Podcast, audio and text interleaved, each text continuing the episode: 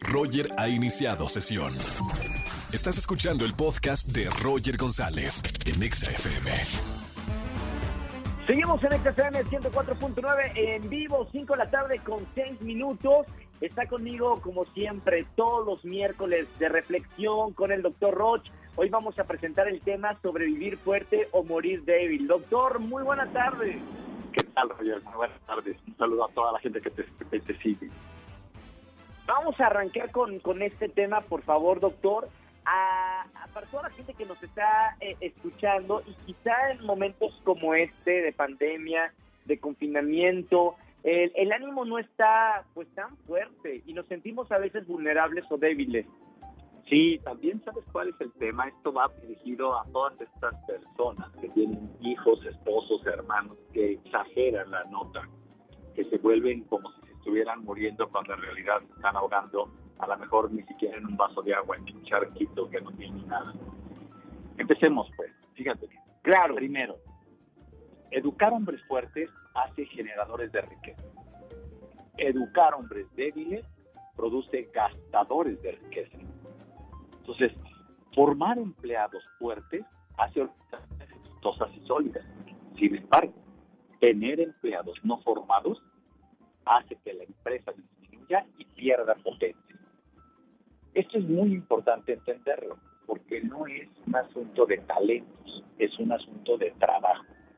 Entonces, formar hijos fuertes es más importante que darles todo lo que te piden para hacerles Claro. sentir un buen padre o una buena madre.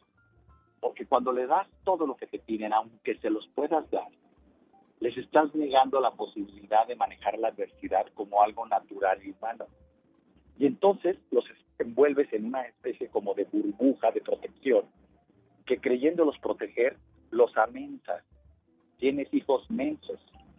En mi tesis de maestría, Roger, mi tesis se tituló ¿Por qué hombres inteligentes, empresarios brillantes tienen hijos mensos?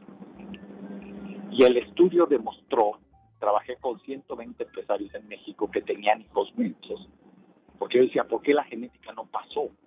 Claro. Y el estudio demostró que era porque sus papás eran tan perfeccionistas que les resolvían los problemas A los hijos.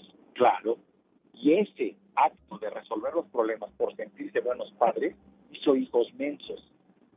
Y este es un tema más fuerte porque quisiera decirte algo. Todo es grave cuando eres débil. Y cuando eres débil, no por fortaleza física, sino débil interiormente. Mentalmente, claro, emocionalmente Exacto, también. emocional, mental y espiritualmente. Cuando crees que no tienes los recursos para enfrentar la adversidad que tienes afuera. Entonces decidí hacer una pregunta rara, ¿no?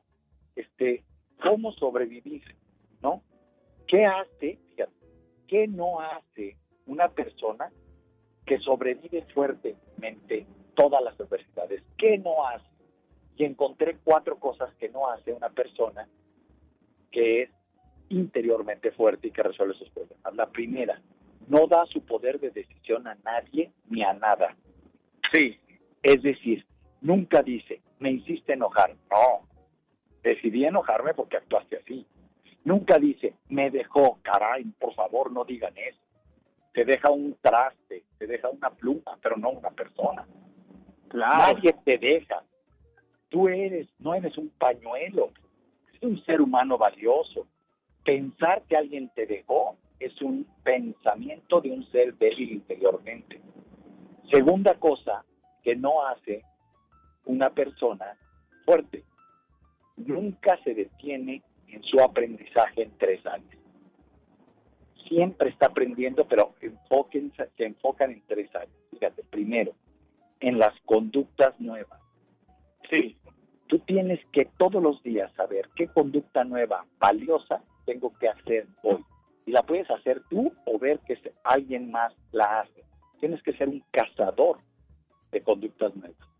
Dos, el manejo de emociones intensas, que a veces a la mente le parecen incontrolables. Por ejemplo, un odio que nunca había sentido. Siéntelo y manéjalo.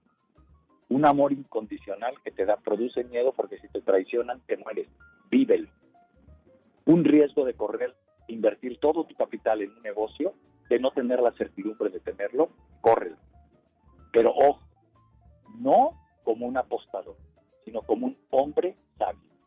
¿Cuál es la diferencia? Bueno, bien, bien para toda la gente que nos está escuchando, eh, digo, para concluir, una persona fuerte siempre está aprendiendo y se enfoca eh, en conductas nuevas y, aprender creo que eh, es un mecanismo que siempre tiene que estar activo en nosotros.